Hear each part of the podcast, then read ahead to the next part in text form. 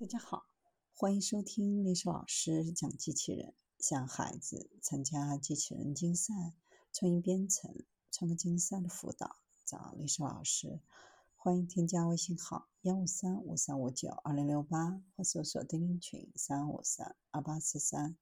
今天历史老师给大家分享的是，由机器人提供的管道加固技术，可将管道寿命延长五十年。当水管漏水的时候，传统的解决方法是挖开地面，更换损坏的管道。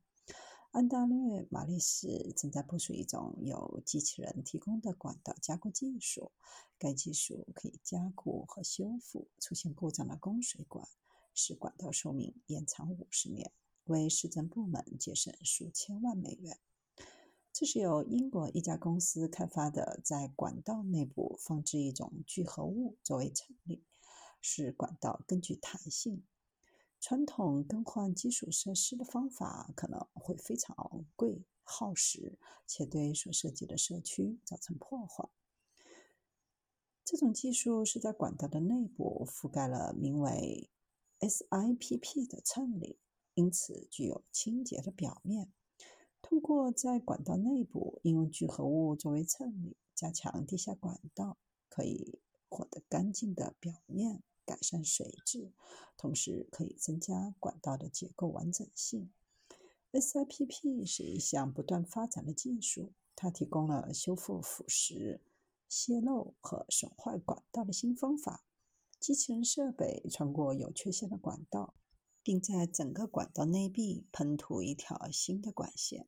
设备的头部在将材料喷涂到原始管道表面时旋转，随着管道中新的内部管线变干变硬，就形成了一条新管道。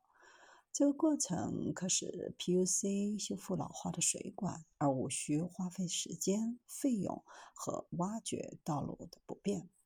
SIPP 可使管道寿命延长多达五十年，还可以让我们在同一天修复供水的总管。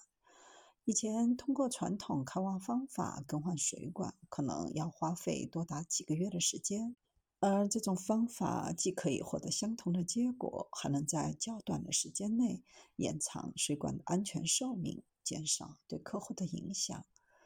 在进行这项工作的时候，关闭水源，并在水管中通入清洁剂，清除所有杂质，然后使聚合物通过管道，最后再打开水龙头将其冲走。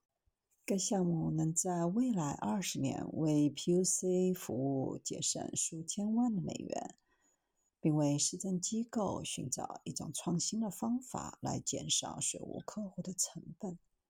目前已经在城市二百四十米长的管道进行测试。与同类方法相比，该工作在三天内完成，成本更低，同时减少了对客户的干扰。测试是成功的。验证了估计的时间表和过程，并明显确认了预期的测量质量。